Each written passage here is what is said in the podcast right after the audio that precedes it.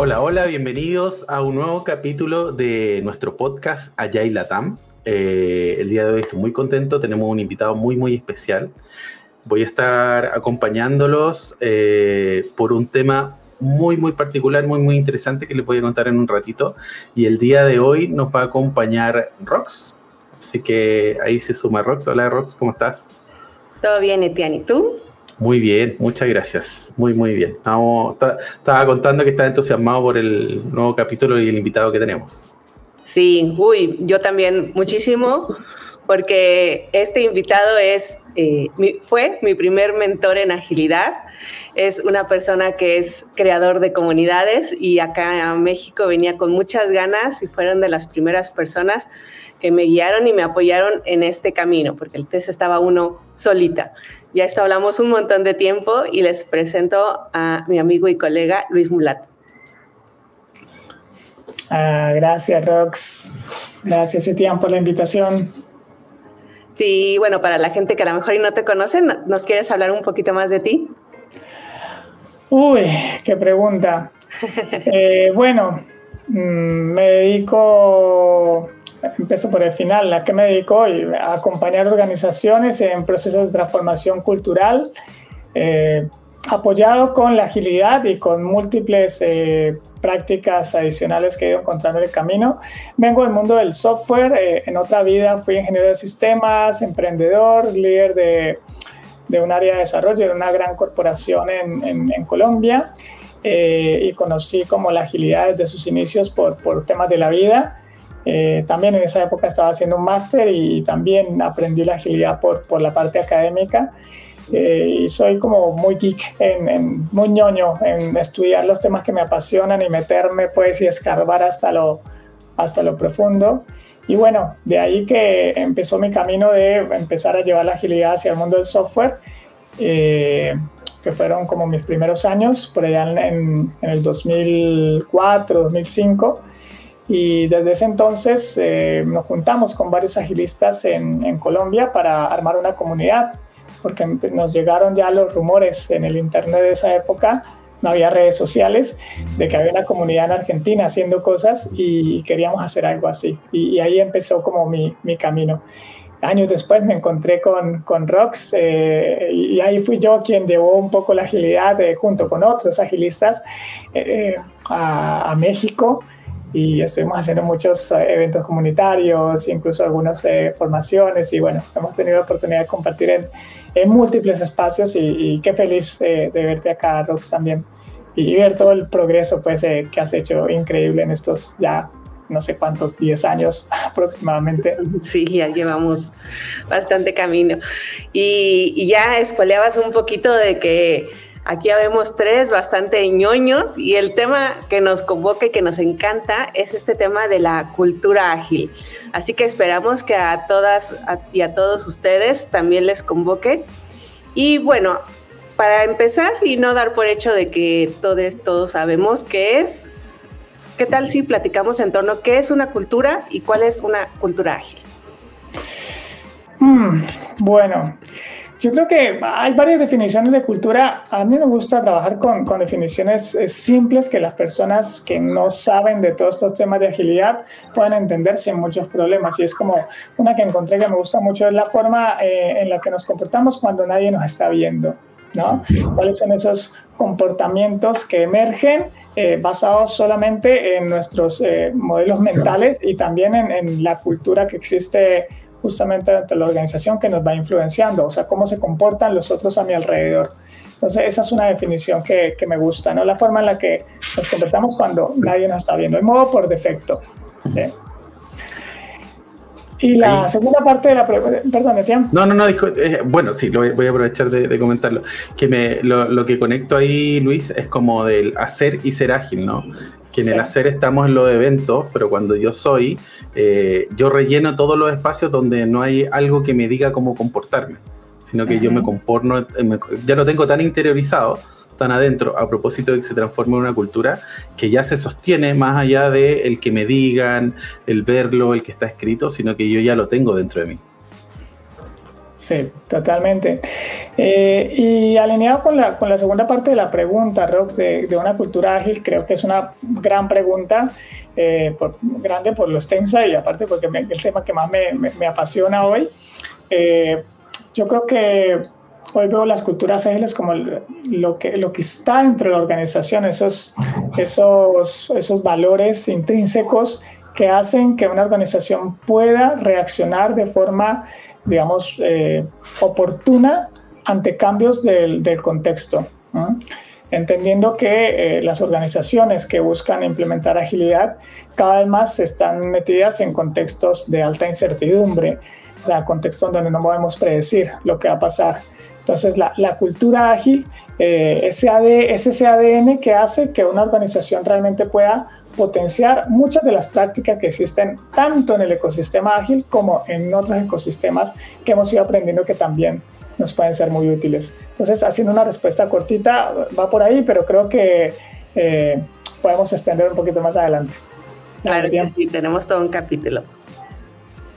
Sí, algo, algo que te quería preguntar ahí a propósito de, bueno, valorando también tu recorrido, Luis, la experiencia que llevas, el tiempo que llevas, es como cómo has visto la evolución de esas culturas ágiles, no solo porque si bien dependen bastante del contexto, ¿no? Depende, cada compañía tiene, eh, tiene su espacio, tiene su contexto, pero a lo largo del tiempo que has visto que ha ido evolucionando, que ha emergido, algunos patrones nuevos que, que viendo hoy que quizás no veías hace, hace años. Sí, Mm, esa es una pregunta un poco compleja porque viste que nosotros como consultores, que es lo que hago yo, eh, o lo que hacemos nosotros, estamos eh, en algunos periodos de las organizaciones. Por eso yo, a mí, hoy no me gusta hablar tanto de transformaciones, sino que ayudamos a hacer intervenciones, pero el proceso de transformación lo vive cada organización. Entonces hay organizaciones en las que estuvimos haciendo cosas hace muchos años y hoy están en otra. Eh, un patrón que yo podría decirte que, que veo común es que, que, esto es bastante cíclico, como que es un ida y vuelta, como que estos procesos evolutivos de transformación eh, van avanzando como en zigzag. La organización avanza un poco y luego se devuelve otro poco, luego avanza otra vez y luego se devuelve, como si fueran olas de cambio que se superponen. Y, esto después de, de, haberme encontrado con algunas teorías, encontré que tiene mucho sentido porque justamente... Eh, las personas que, que, lideran estos procesos también van cambiando, van creciendo. Las personas, eh, como, como, muchos agilistas en las organizaciones, crecen y, después terminan buscando otros horizontes. Algunos, otros continúan, pero van, van mutando esos modelos mentales eh, y eso hace que la organización cambie a sí misma.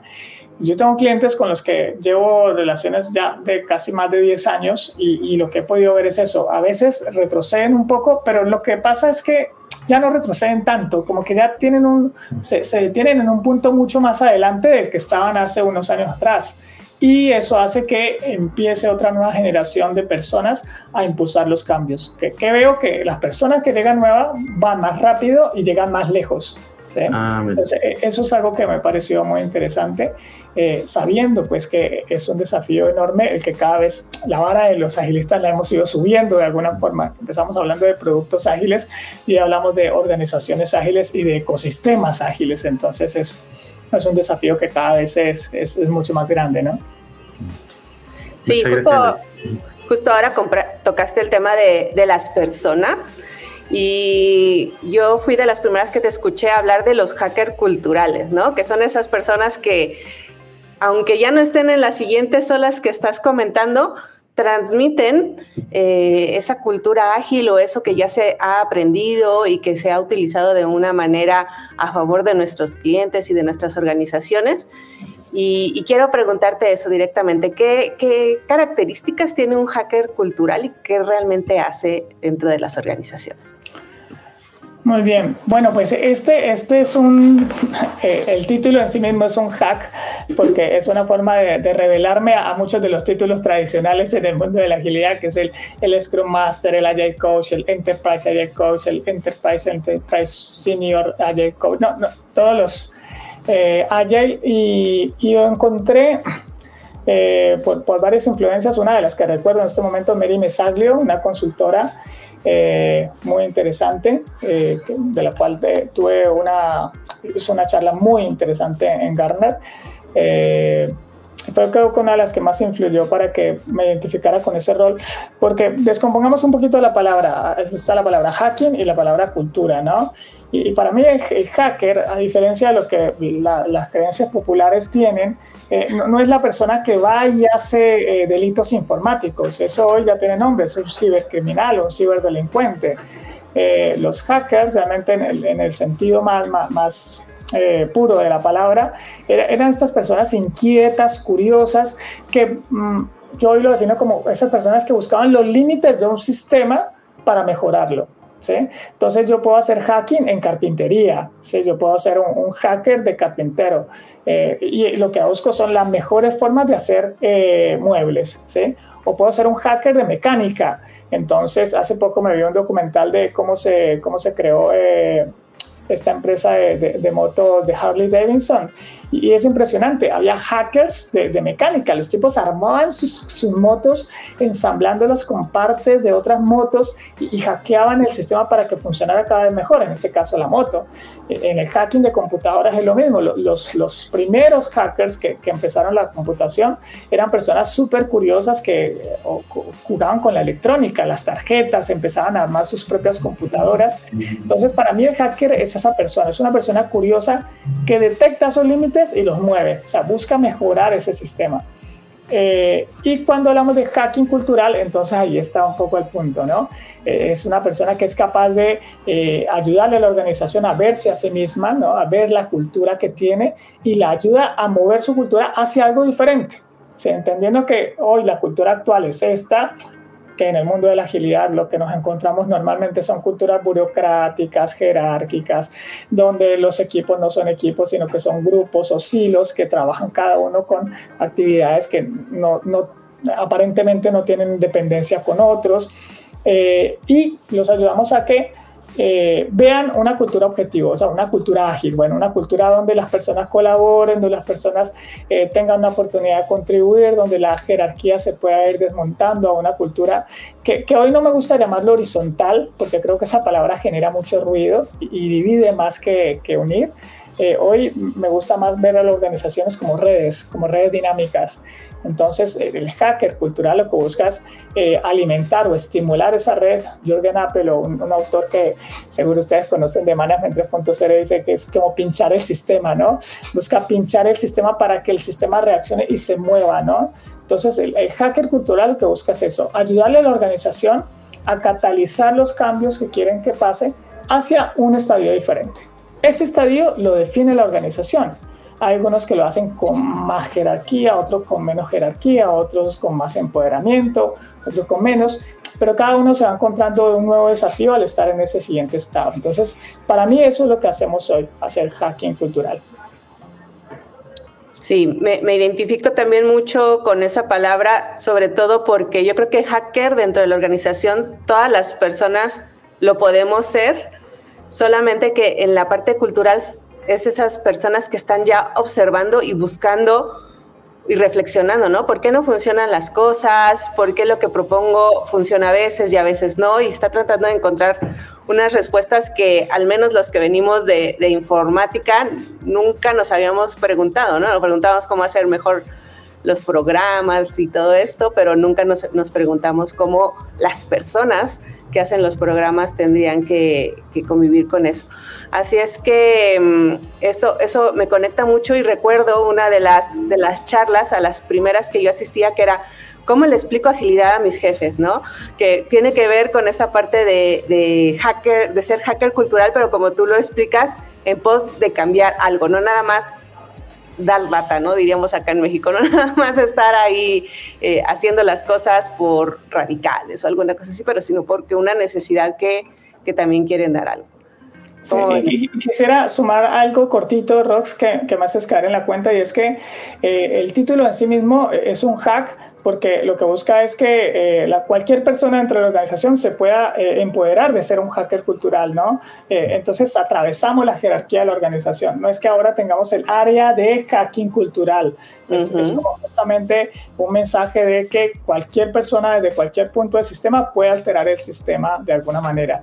Entonces, eso empodera a la organización para que se dé cuenta de que el, cambio sistémico, no, no, no, va solo de arriba abajo, de abajo arriba, sino que el cambio va emergiendo desde diferentes puntos de la organización.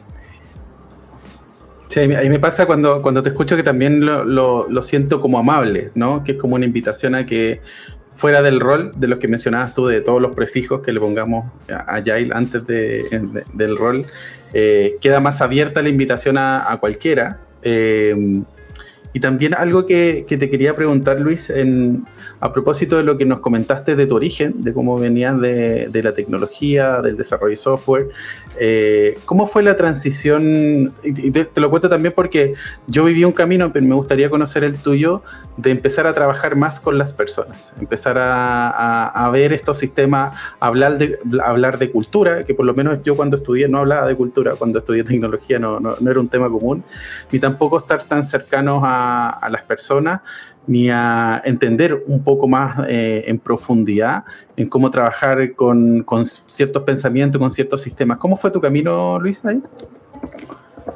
Uy, qué, qué bonita pregunta, nunca me la han hecho. Eh, mira, yo creo que durante muchos años yo dije que eh, eh, fui un ingeniero que aprendió a hablar, ¿no? Porque es que eh, nos enseñan en, en, la universidad a poder diseñar los sistemas, a programarlos, pero no nos enseñan a interactuar. y bueno, yo tenía un componente social relativamente alto, siempre en la universidad estaba metido en los comités, en el centro de estudios, en organizando eventos, y, y creo que por eso como que el contacto con las personas eh, lo tenía ya como muy inherente. Eh, y para mí el, fue como una especie de llamado el que, poco a poco me iba dando cuenta que la agilidad era una puerta más que encontraba para poder, digamos, mejorar ciertas condiciones eh, laborales que, yo vivía en ese momento. solo para poner un poquito de contexto, las personas que venimos del mundo del software y seguramente a muchos como yo les pasó que no, no éramos como los como los rockstar que muchas veces hoy ya se presentan en las organizaciones que tienen unos puestos fabulosos que les no, no, era Silicon Valley claro para nada era lo opuesto era era era digamos trabajos donde por ejemplo yo tuve clientes donde eh, trabajamos en, en, en salones eh, con servidores sin ventanas, o sea, y pasabas todo el día con, una lámpara y no había una sola ventana, eh, con las sillas en mal estado, eh, con, muy pocas, digamos, con mucho, muy poca conciencia de, de, las condiciones de trabajo. Pero yo creo que a, los programadores, y yo digo programador porque tengo alma de programador, creo que es, es un tema que nos apasiona tanto que a eso no le damos tanta importancia. Y, y, cuando llegué a la agilidad, como que empecé a encontrarme con eso y, y uno de los cambios más fuertes eh, que tuve es que, digamos que tuve la fortuna de, de empezar con, con, varios agilistas que iniciaron el movimiento ágil en Argentina, eh, a Pablito Tortorella, Juan Gabardini, Carlos Pérez, Martina Laimo, eh, que, con, con, los que tuve la fortuna de, de trabajar por un buen tiempo. Y, y para mí eso fue un cambio de mindset muy fuerte, porque como que encontré una forma de, de poder validar que lo que hacía tenía sentido, pero también de, de ver el gap, ¿no? Yo, yo, venía de una empresa de software, en esa época tenía mi propia empresa, eh, hacíamos productos de software para entidades financieras muy grandes, y yo creía que hacía agilidad, y decía, eh, técnicamente hacíamos integración continua cuando nadie hablaba de eso, cuando apenas salían los primeros prototipos, eh, y, cuando llegué a, a, ver la agilidad desde los ojos de lo que estaba pasando en Argentina, me di cuenta que, que era distinto. Eh, las relaciones eran distintas. Hoy vivo en Argentina y como que entiendo también que es un tema más cultural. Las relaciones, aquí los vínculos se valoran diferente, los vínculos incluso profesionales y de amistad los siento un poco distintos. Eh, y hace que tenga mucho sentido que la agilidad haya empezado por ahí, haya empezado por países como Argentina, donde hay un pensamiento crítico mucho más, mucho más fuerte o mucho más contestatario al, al status quo. que no nos pasa tanto en nuestros países. Eh, y creo que eso fue una, de las primeras influencias que, me llevó a empezar a relacionarme distinto con mis pares. Porque yo siempre estuve en una jerarquía, ¿no? Como, como muchos de nosotros viene de empresas tradicionales, tenías un jefe, el jefe, el jefe, el jefe, el jefe, el jefe. Eh, y si bien nunca tuve mucho rollo con eso, cuando llegué a trabajar con, con, con agilistas de, de, de Argentina, pues esa jerarquía desapareció. O sea, eran más eh, relaciones de pares donde trabajábamos juntos, co-creábamos, hacíamos reparto líquido de, de, ganancias. Eh, y fue un aprendizaje tremendo. Para mí esa fue como mi escuela y, y Martín, por ejemplo, que ya era coach en esa época, pues nos ayudó también un montón a abrir otro tipo de conversaciones. Eh, luego empecé a formarme con, hice el programa de Fred Kaufman, bueno, aquí hice un salto como de 10 años. Eh, pero siempre estuve haciendo como formaciones, pero digamos que significativas en, la parte humana. Creo que esa fue una muy importante. También el, el, haber hecho el Art of Hosting o el arte del anfitrionazgo, eh, que fue uno de esos eh, programas eh, que, que, es muy cortito, pero muy potente, muy transformador, eh, que me ayudó a ver cómo podemos generar organizaciones que realmente colaboren a través de ciertas tecnologías sociales. Eh, y creo que uno de los más recientes ha sido la comunicación no violenta, ¿sí?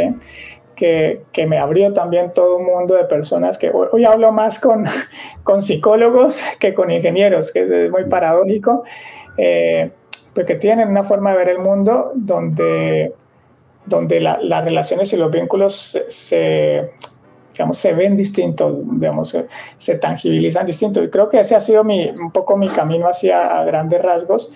Eh, y creo que eso poco a poco también a través de las comunidades ágiles y esos vínculos que se han ido creando, a mí me transformaron la forma de, de ver el mundo, ¿sí? que, que, va un poco paralelo a todo lo que pasó en la agilidad, ¿no? que fue pues, lo típico, ¿no? Scrum, Lean, Safe, los marcos ágiles y toda la parte más táctica o más técnica del agilismo. Ahí me, me, gusta mucho lo que trae, el, ahí me siento identificado con, alguna, con algunas cosas que trae Luis, con el tema del CBC, también hice el CBC, el, el, el hecho de, por lo menos me pasaba a ver al inicio de como un tema más pragmático, agilidad, y después querer enriquecerlo con otras, otras, otras miradas otras visiones para complementar, sobre todo los temas de escucha, también eh, entiendo que lo, lo del auto hosting también, una, una, manera distinta de facilitar también, ¿no? De entrar en ciertos espacios que, que son necesarios, ¿no? Porque a, a veces creo que eh, no sé si te pasaba a ti, pero sentía que en, en las compañías todos pensábamos más o menos igual, me, me, pasaba. Y que el distinto traía una cosa que, a propósito del hacker, traía algo que quizás podemos reinterpretar en, en el espacio. Así que también para quienes nos escuchan, el hecho de, eh, de entender que hay mucho más que el espacio que vemos y hay otras visiones y hay muchas cosas que, que están llegando al mismo espacio de distintas maneras y que nos pueden enriquecer uh -huh. un montón. Uh -huh.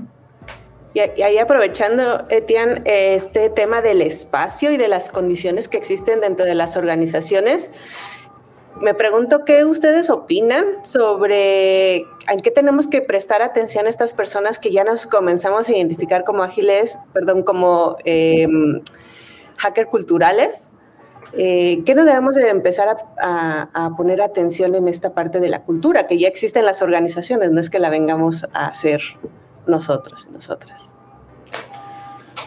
Uy, yo creo que esa es una pregunta que, que me hacen algunas personas con las que empiezo a, a, a trabajar o que vienen a, los programas de formación y como que hay algunos pasos que yo veo que son como esenciales, al menos que, que si vas a trabajar en el mundo de la agilidad es lo típico que, que, hay que cubrir, que es como volverse muy bueno en la base, ¿no? Conocer las metodologías ágiles eh, más utilizadas, el Scrum, eh, Kanban, eh, y algún marco escalado si es que estás dentro de una gran corporación, pero es un tema que podría venir mucho más adelante.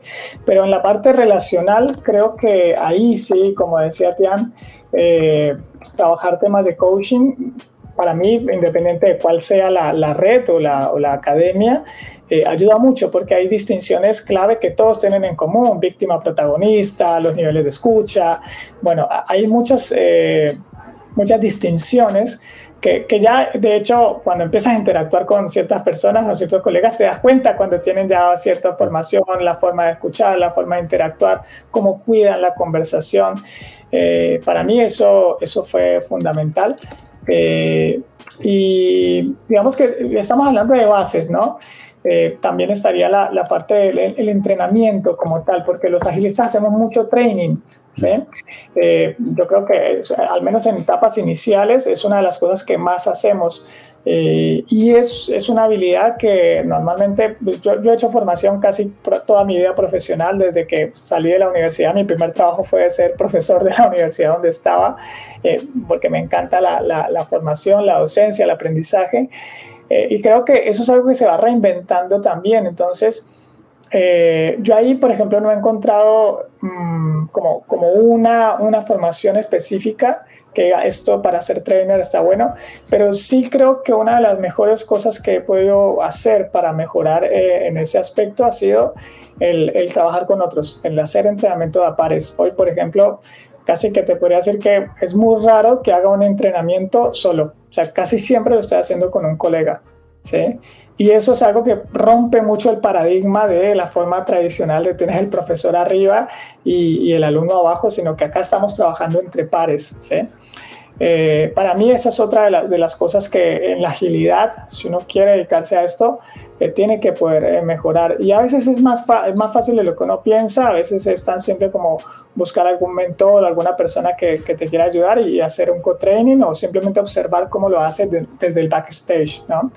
me ha pasado con algunos colegas y he tenido esa oportunidad y es fantástico. Y lo hago todo el tiempo con otros colegas de otras empresas eh, el poder hacer co-training es, es, una de las mejores eh, formas eh, de aprender para mí.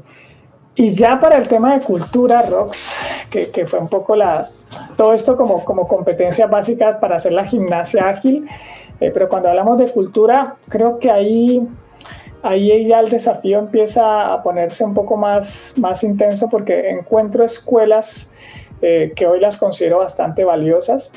Eh, la, la, escuela de CBC, de hecho, tiene algunos elementos que habla de cultura que me parece que son súper valiosos, eh, pero en ese camino, por ejemplo, hoy, ya aquí me estoy...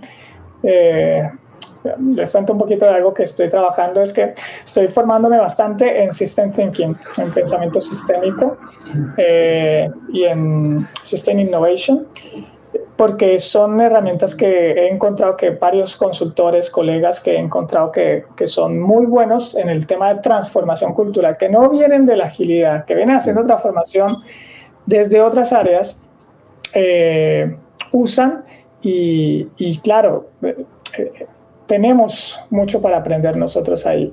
Entonces creo que para hackear una cultura, lo, lo importante es empezar a desarrollar también una mirada sistémica de lo que implica eh, llevar la agilidad hacia, hacia, digamos, un aspecto mucho más eh, incorporado dentro de la organización, que, que, va más allá de simplemente usar Scrum, ¿sí? porque es, ese simplemente se vuelve como muy táctico, muy operativo. Y ahí tengo un mantra, es que toda práctica puede ser hackeada, ese es mi, mi último mantra, eh, y es como que la, cultura te, va a romper todo lo que tú traigas. Entonces, ¿cómo hacemos para ampliar la mirada? Y creo que el pensamiento sistémico es súper clave. Después les, pasamos recursos ahí con Etienne, les vamos a poner en una paginita, me dijo que ponemos recursos, les, les pongo ahí algunos de los sitios que estoy frecuentando y entrenamientos que he hecho en el tema. Muy bueno, Luis, muchas gracias por compartir el, esa, esas visiones que también le pueden ayudar a quien nos escucha a, oye, ¿qué sigo estudiando? ¿Sobre qué puedo profundizar? A lo mejor ya, ya interioricé el marco de trabajo. A propósito de lo que mencionaste del CBC con, con Kaufman, eh, lo que mencionaste del pensamiento sistémico, que ahí recuerdo haberte visto con Juan Daza en el Ágiles también en, en, la, en la, charla que Juan, que Juan eh, impulsaba. Eh, también en algún minuto te, creo haberte escuchado de temas de con Wilber también, de la teoría integral uh -huh. también que, que ha estado profundizando. Entonces, me parece interesante el, el, estar teniendo esa mirada. De hecho, hace, hace poco, bueno, no sé hace poco, hace como uno o dos meses, me acuerdo que veía a Michael Spade, que trabaja bastante con Lisa, que se está interiorizando en HSD también, ¿no? a propósito de ir buscando en distintos elementos y trayéndosela. Eh, ahí está, mira, ahí está, es Ahí está el libro de lo de Michael Spade. Eh, a propósito de, todo esto que está pasando en el mundo, que se va conectando, y, algo que también podemos resignificar a nuestra propia cultura latinoamericana y en español, ¿no? Porque están pasando cosas afuera, pero también cuando las traemos a estos espacios, y va a pasar en los países, incluso en las organizaciones donde existen microculturas, porque incluso en, dentro de la empresa hay áreas que no es lo mismo estar en el piso 16 que en el piso 17. Y si me voy al piso 5 ya es distinto, ¿no? Y, que va pasando dentro de la misma compañía, parece que a veces son compañías distintas. Sí, sí, total. Sí, eh, ahí nada más antes de pasar a la, siguiente pregunta, una de las cosas que a mí me, me empezó a darme cuenta de cómo uno tiene que comportarse diferente y pensar diferente, un poco lo que ya comentaba eh, Tian de ser y hacer agilidad. Y en esta parte de entrenamientos es Training for the Back of the Room, en la cual, bueno, cómo empezamos nosotros a confiar en las personas, que las personas son capaces de llegar a sus conclusiones poniéndoles nosotros ciertos elementos, ¿no? Y cómo es tan importante el eh, que no se puede enseñar la agilidad de una manera eh, ¿qué podríamos decir? De hace 10 años o alguna cosa así, porque pues estamos tratando de pensar diferente, de actuar diferente, entonces también la parte de enseñar o entrenamiento, cómo, cómo es diferente, ¿no? Esto me, recordó mucho, como uno tiene que autojequearse para poder ser diferente y entonces poder transmitirlo, porque la gente lo sabe, se, se da cuenta cuando, cuando es solamente dictado del libro y cuando ya uno lo está viviendo desde otro lugar, ¿cierto? Ahí quisiera agregar, Rox, el tema de la andragogía, que no es lo mismo enseñarle a adultos que enseñarle a niños. y que muchas veces a mí me pasaba que estaba seteado con que el profesor dice y ellos escuchan, y que es distinto cuando resignificamos con adultos que ya tienen una experiencia, que traen algo para aportar, que tienen una voz, que están sus egos también ahí en juego. Eh, entonces es distinto cuando empezamos a enseñar eh, con adultos.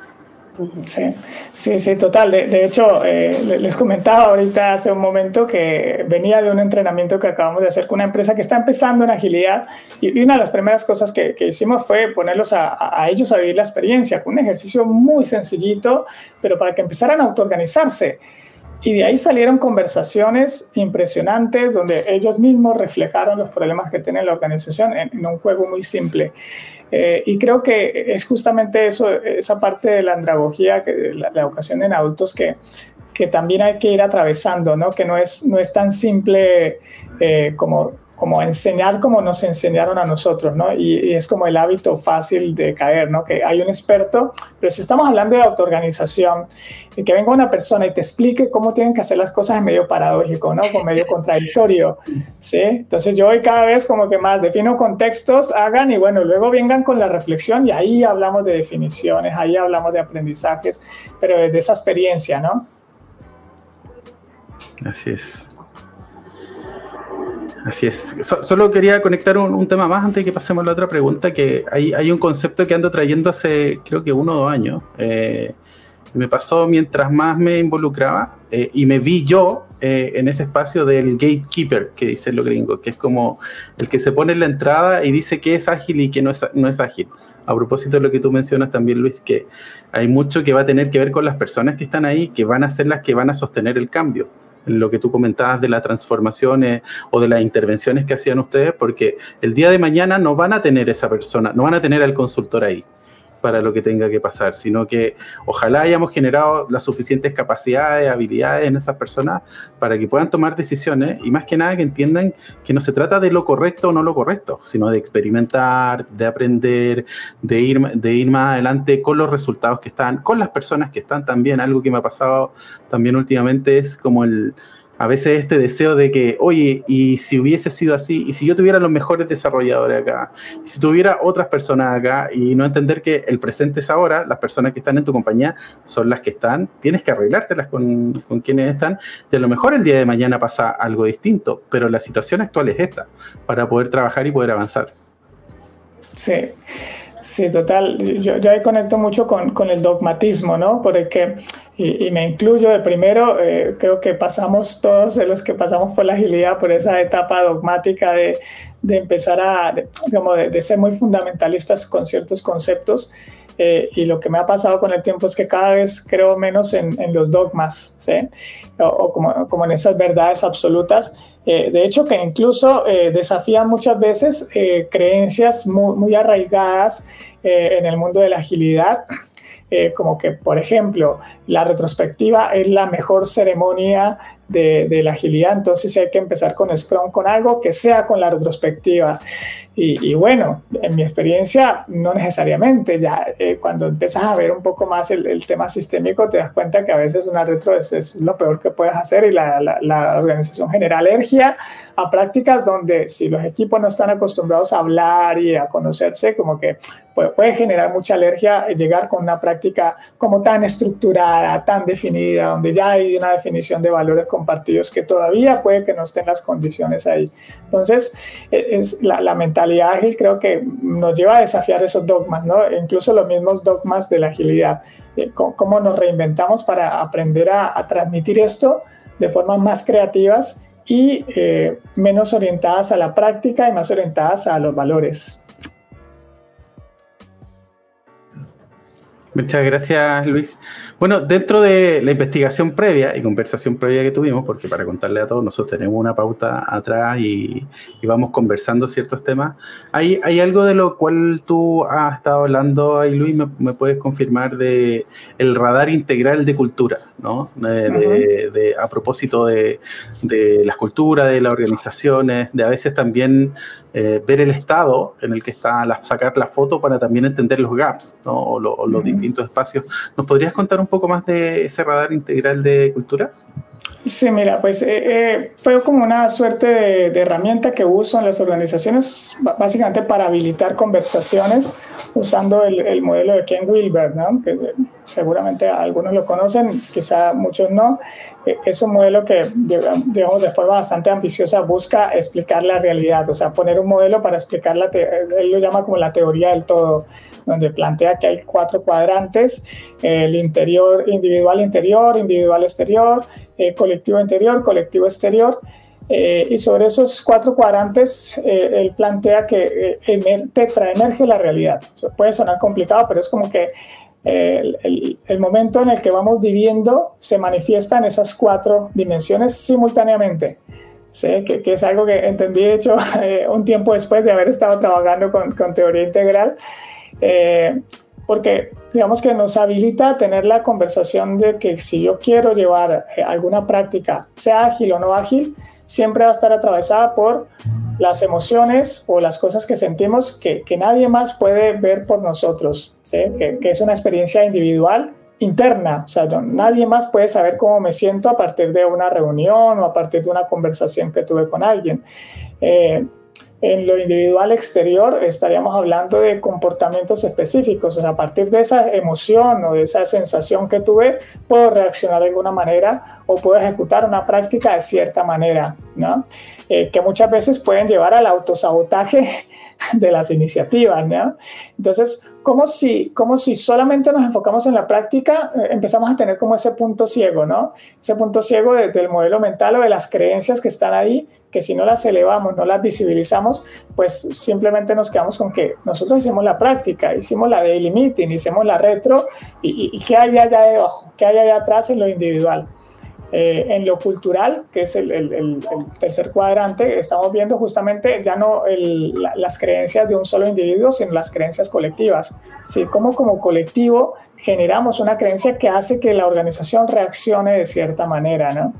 Y el cuarto, que serían las estructuras que validan esas, esas, esas creencias eh, colectivas. Por ejemplo, eh, en la agilidad hablamos muchas veces de tener equipos altamente colaborativos. Eh, entonces la colaboración, digamos, como, como un valor colectivo, un valor que queremos fomentar en la cultura, se atraviesa por cómo me siento yo cuando colaboro, ¿sí? qué prácticas estoy haciendo en lo individual para colaborar con otros y qué estructuras eh, puedo estar eh, pueden estar sosteniendo que la colaboración se impulse o no dentro de la organización. Entonces, eh, lo, típico es que las estructuras de incentivos en las organizaciones pues no estén alineadas con la agilidad, porque los incentivos normalmente se plantean individuales. Entonces, esa estructura lo que hace es jugarle en contra a la, a la colaboración colectiva que queremos lograr. Entonces, al tener como esta, esta forma de mirar una, una, aproximación hacia la agilidad, surgen esas conversaciones, ¿no? Surgen esas conversaciones de, uy, bueno, pero esto cómo se relaciona con esto, esta estructura si está alineada con este valor cultural que queremos promover, esas prácticas individuales si están fortaleciendo o no. Y lo que hice fue mezclar eso con eh, los, los niveles que plantea Reinventing Organizations, que es otro modelo que que fue muy famoso del famoso libro de Frederick Laloux. Muy, muy eh, conectado con lo de Wilber también, además. Claro, muy conectado. De hecho, es una de las influencias de Wilber. Eh, eh, Frederick Laloux, yo digo que lo que hizo fue hackear un modelo que era muy difícil de explicar, muy ladrilludo, solo para geeks que nos gusta leernos todas las teorías, pero que para la gente de las empresas que está trabajando en el día a día, pues de pronto no le interesa tanto. Lo que hizo fue simplificar un modelo que es mucho más profundo y mucho más extenso, que es el modelo de la dinámica espiral, ¿sí? Mm. que habla de, de, la evolución del, de, digamos, de, los seres humanos, ¿no? cómo hemos ido evolucionando de, de modelo donde primero nos, nos movemos desde lo colectivo a lo individual, luego volvemos a pasar a lo colectivo, luego volvemos a pasar a lo individual, y le pone nombre, le pone colores. El radar lo que hace es justamente poner los cuatro cuadrantes y luego ir eh, colocando cada uno de los colores que plantea la luz, el rojo, el ámbar, el naranja, el verde y finalmente el teal, que es una simplificación del modelo de, dinámica espiral, pero que nos ayuda a habilitar también la conversación, que para mí es lo más importante, es, como justamente, eh, primero generemos awareness en el sistema y luego sí podemos profundizar en los modelos y en otras cosas. Eh, ese, es, ese, ese, es un instrumento que uso para eso, para, para, justamente hablar con los líderes de las organizaciones y validar un poco, bueno, ¿dónde creen que están acá? ¿no? ¿Están en un estadio rojo, en un estadio más de reacción desde el poder y la fuerza, o un estadio eh, naranja, donde lo que estoy buscando es justamente el, reconocimiento y el logro individual. O estamos en un estadio verde, donde lo que importa es las relaciones eh, y no tanto el resultado o no tanto la efectividad y el proceso, como lo buscaría eh, una organización naranja, ¿no? Eh, entonces, básicamente lo uso para eso, para habilitar esas conversaciones y también para trazar un poco los puntos ciegos. ¿Dónde pueden estar los puntos ciegos? En la organización. Yo en cada uno de esos cuadrantes lo que he hecho es definir como cinco palancas que son las que busco potenciar dentro de una organización. Eh, una, la cultura centrada en el propósito de las organizaciones, o sea, que el propósito sea el driver, porque normalmente hay una desconexión del propósito con las estructuras organizacionales. Eh, las organizaciones declaran que su propósito o su fin son una cosa, pero las estructuras que diseñan están diseñadas para otra. Entonces, a la hora de tomar decisiones, pesan más las estructuras que el propósito declarado. Entonces, ¿cómo elevamos eso? ¿Cómo lo ponemos en el centro para que sea el, origen de la toma de decisiones? ¿no? Que es un poco lo que habla la luz, ¿no? poner el propósito en el centro.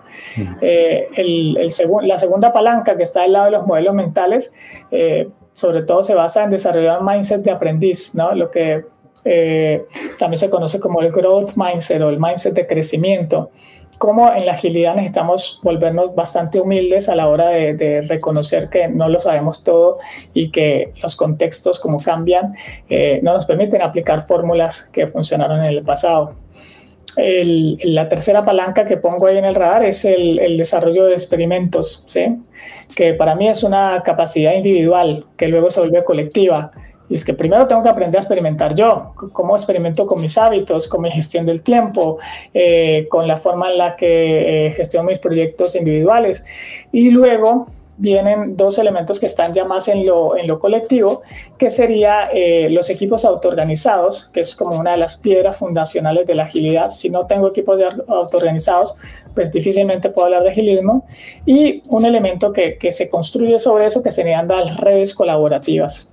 Entonces, esos cinco palancas las pongo en el radar y sobre eso miramos qué tanto nos estamos moviendo y desde qué colores o desde qué estadios eh, evolutivos estamos reaccionando, sea aportando a, alguna de las palancas o justamente generando impedimentos que pueden ser estructurales o de modelos mentales o de creencias que sostenga dentro de la organización. Es un poco uno de los instrumentos. No sé si se entendió todo esto así en abstracto, pero le vamos a poner el dibujito y le vamos a poner para que lo puedan. Lo, lo, vamos a ver después en el, en el, artículo de la web, ¿cierto? es correcto. Y ahí eh, quiero resaltar algo que, que mencionas continuamente, que es catalizar esa conversación en base a, estos modelos, ya sea el de Wilber, la Lux y, en el radar que, que, manejas, porque he de confesar que la primera vez que yo vi este, eh, este modelo que, tan ambicioso de Ken Wilber, me deprimí, me deprimí. Yo dije, nunca se va a lograr, esto es imposible. Y, eso fue porque no lo vi en un contexto que de lo que llamamos al principio de somos todos varias personas dentro de la organización que estamos reflexionando juntos y estamos decidiendo cuál es nuestro siguiente pasito, ¿no? No poner como que el, paso, el último y el, y el que es el, el, cielo, ¿no? Sino qué es lo que queremos lograr, por qué queremos estar ahí, cuál es nuestro propósito.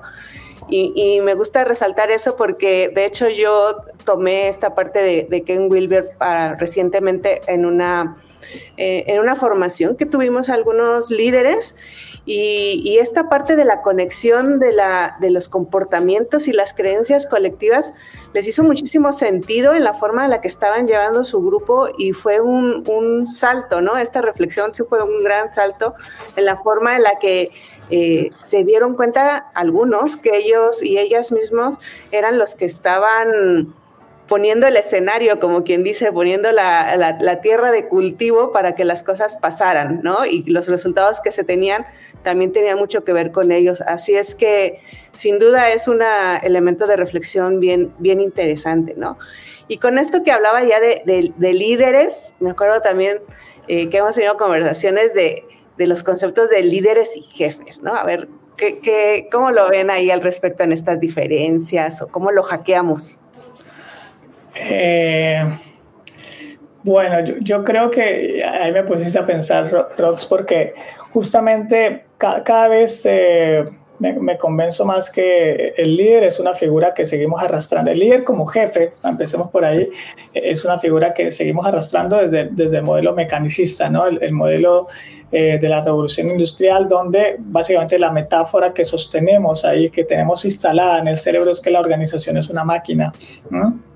Donde, donde los jefes básicamente qué hacen dentro de la máquina, dar órdenes, monitorear y controlar. es lo que básicamente plantea la, base del Taylorismo. ¿sí?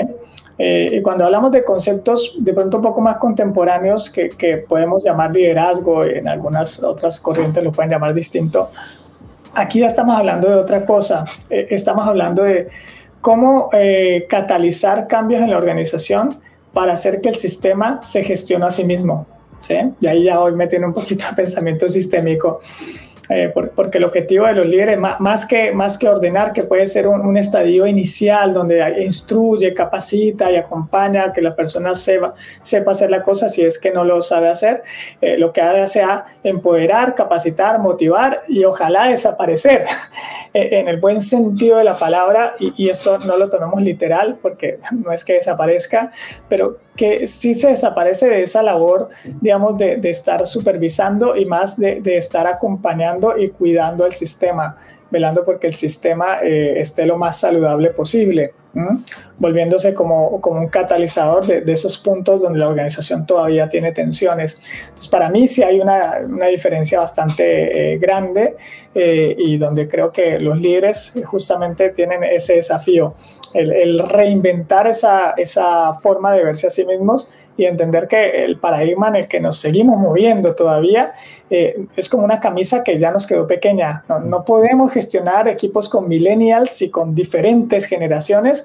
con el pensamiento de, de, de, jefes que eh, fue forjado hace 100, 150 años. Sí, realmente cualquier líder, cualquier jefe hoy tradicional te va a decir, no, sé cómo hacer eso, no sé cómo lidiar con estos millennials, sí, no, no, no, tengo forma de, de, hacerlo y cada vez va a ser más complejo porque tenemos más eh, diversidad y ahora estamos hablando de los centennials y bueno, que vienen también con, otros, con otras necesidades y otro chip. Ahí con lo, con lo que mencionabas, Luis, me, me, me parece también que mm, a propósito de tener un software que antes funcionaba y hoy en día ya no funciona, o una manera de, liderar o de llevar la compañía, y que mi sensación, esta es mi opinión personal, es que o te adaptas o te mueres, que es como de, o va a pasar porque ojalá tú mismo te adaptes a esta manera de liderar, de, sacar el paradigma de que yo tengo que saberlo todo, por ejemplo, que sea un paradigma. Yo como soy jefe de estas personas que están acá, sé más que ellos.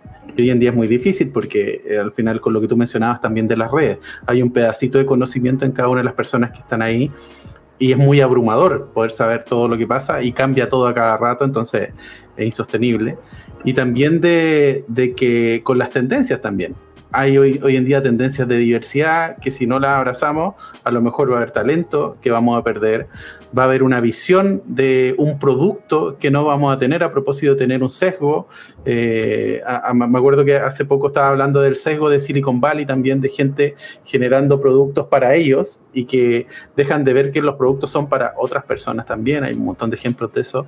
Eh, y que finalmente... Eh, hay, una fuerza tan grande cultural, hay una fuerza tan grande a nivel, yo lo voy a poner planetario, a propósito del pensamiento sistémico, de que finalmente o la compañía va en torno a eso, y la compañía se compone de personas, y van en torno a eso, o se van a quedar atrás al punto de desaparecer al punto de que van a ser otros lo que lo entendieron, que se van a adaptar mejor y van a poder eh, seguir viviendo en ese ecosistema. Y bueno, Luis, nos contábamos que somos aquí una tercia de ñoños y aprovechando que siempre estás aprendiendo y estudiando cosas, ¿nos puedes contar qué es esto que últimamente estás aprendiendo e investigando? Mm, gracias, Rox. Bueno, eh, temas que hoy en día me, tienen bastante, bastante movilizado. Eh, ya lo decía hace un rato, el tema de las comunidades de práctica y estoy metiéndome cada vez más en el mundo del art of hosting, ¿sí? como hacer anfitrión, que, es una experiencia súper fuerte, no solamente ir al, al, al, evento que, de, formación que se hace, que también tiene toda una mística y toda una forma de, de hacerlo coherente con lo que se vive, sino ya al nivel de facilitador, entras a otro nivel de aprendizaje eh, y es para formar parte de un equipo de anfitriones, que es una experiencia que, que he estado viviendo tangencialmente con, a través de mi pareja, Charo Mendonca. Eh, esa es una de las cosas que, que me tiene muy movilizado. Eh, otra es todo lo que tiene que ver con la regeneración. Hasta hace unos años veníamos, estábamos impulsando todo el tema de agilidad sostenible eh, y en esa conversación que empezamos a hacer, que de hecho hay un grupo de WhatsApp, eh, de, Telegram, donde, donde hablamos del tema, eh, ya la conversación está en que la, sustentabilidad es algo que, que, no alcanza para el momento planetario que estamos viviendo hoy. y justamente estoy empezando a aprender sobre regeneración y conectándome con, con redes que viven desde ahí, llevándoles eso que sabemos nosotros para hacer equipos autogestionados, todo ese eh, digamos, todo ese tesoro que tenemos los agilistas a, contextos donde realmente hace mucha falta. Eh, y el otro elemento que estoy, eh, que estoy movilizando bastante es la comunidad del, del, System Innovation, que les vamos a dejar también el link, que creamos el primer hub en Argentina. Que es una comunidad que se creó en, en Londres de personas que están muy interesadas en, en difundir el System Thinking y, y la innovación sistémica a nivel global. Infinita cantidad de material, estamos aprendiendo un montón ahí. Y de hecho se acaba de formar una comunidad en Monterrey y otra en, en Perú. Eh, y creemos que de habla hispana son las primeras que se forman. Es un elemento que creemos que yo, yo creo que como agilista tenemos que, que, incorporar y hay muchísimas herramientas que vienen de otro palo que te abren mucho más la cabeza. Eh, otro elemento que, que, me tiene también bastante curioso es el tema de las DAO, de, hablando de las criptomonedas y esto es cómo desarrollar modelos de gobernanza descentralizados y, y creo que eso va a ser un elemento que, que se viene ya para el futuro eh, inmediato es cómo, incorporamos estas tecnologías para la toma de decisiones descentralizadas. Ya hay primeros experimentos, al menos aquí en Buenos Aires de, habla hispana he conocido algunos eh, y se están empezando a dar en, a nivel mundial. Creo que esos, esos son los temas que hoy más me mueven. Eh, que creo que de alguna forma todo eso hace sentido para poder transformar a las organizaciones y a los ecosistemas en los que están embebidas. Y ya no hablamos solo de las organizaciones tradicionales, sino que hoy mi desafío es cómo hacemos que esas organizaciones tradicionales que están en ese modelo que está decayendo se junten con las organizaciones que quieren emerger. ¿Cómo hacemos para que esa, esa, esa conexión se dé? Porque lo que he aprendido es que eh, el, si el sistema en decadencia no se logra conectar con el sistema que quiere emerger eh, lo suficientemente rápido, la civilización colapsa. Y esto ha pasado a lo largo de la historia. Entonces es reinteresante, esto es parte de lo que eh, les hablaba del modelo del Two Loops, eh, que, es, que, es, reinteresante entender entonces cuáles son las condiciones que hacen que los sistemas eh, puedan decaer y a la vez emerjan de forma sostenible en el tiempo. Entonces, bueno, ahí le dejo esa, para, otro, para otro espacio. No es tan así como que lo nuevo reemplaza lo viejo y listo y seguimos como si nada. No, no es tan así. Eh, hay que integrarlo lo viejo, por ejemplo, el sistema que decae de alguna mm. forma, eh, porque el sistema que decae tiene la ventaja de que tiene los recursos. Sí. tiene el capital, tiene la inversión, tiene mucho know-how, procesos estables que ya funcionan, por ejemplo, ponlo en cualquier contexto, alimentación, automóviles, banca, eh, hay muchas cosas que ya funcionan que, que, tienen que ser incorporadas por estas nuevas de alguna manera. Eh, y en este, en este medio se habla mucho del compostaje, ¿no? de cómo, se composta eso que ya, que ya no funciona y se reinventa y se renueva dentro de lo que quiere emerger. Entonces es un tema que me fascina hoy. Y ahí lo que conecto también, Luis, es que finalmente hay personas también, hay grupos de personas que no son menores, y no es como que vamos a desechar a esas personas porque no, no están funcionando con lo nuevo, sino como resignificamos y ocupamos toda la fuerza. ¿no? la fuerza de, todo, de todos juntos, porque probablemente también hay mucha sabiduría ahí, a propósito de, de, lo viejo y lo nuevo también, ¿no? que claro, lo nuevo trae una fuerza, pero los ancianos, los que llevan más tiempo, también tienen un camino recorrido que también es respetable, a propósito de lo holístico también. Sí, sí, total. otro capítulo, Etiam. Traemos a alguien más que nos cuente más cosas. Sí. Bueno, ya entonces en nuestras secciones ya finales, para ir cerrando y decantando toda esta mm, conversación, eh, tenemos una parte que es el diccionario Agile, ¿no? Y queremos preguntarte, Luis, ¿qué es un propósito? ¿Cuál es la definición así? Uy, ¿qué es un propósito? Eh, aquello que nos mueve y que tiene un impacto que va más allá de, de mi beneficio propio. Buenísimo. Y, sé que ya hablamos un montón de ser hacker cultural y qué aprender, qué hacer. Eh, ¿Algún otro consejo que se nos esté, que se nos esté pasando para tener cada vez más, más hackers culturales dentro de nuestras organizaciones? Mm, yo creo que para mí el, no subestimar el, valor de, de, las comunidades de práctica. Eh, para mí hoy es uno de los hacks más potentes que, que, busco impulsar dentro de las organizaciones, el generar comunidades saludables. Y hay toda una construcción que hay que empezar a hacer alrededor de eso. Y me he dado cuenta que sabía muy poco de, de cómo se gestionan comunidades, a pesar de que vengo trabajando en esto hace muchos años, desde la agilidad, pero eh, conociendo otras miradas, eh, me di cuenta que hay, hay, un montón de elementos que, que son importantes que podamos incluir y que esas comunidades son como la, la semilla que nos hace eh, transicionar del, del paradigma que, que, está en decadencia al, paradigma que quiere emerger. Entonces, generar comunidades de práctica es una forma súper clave de hacerlo.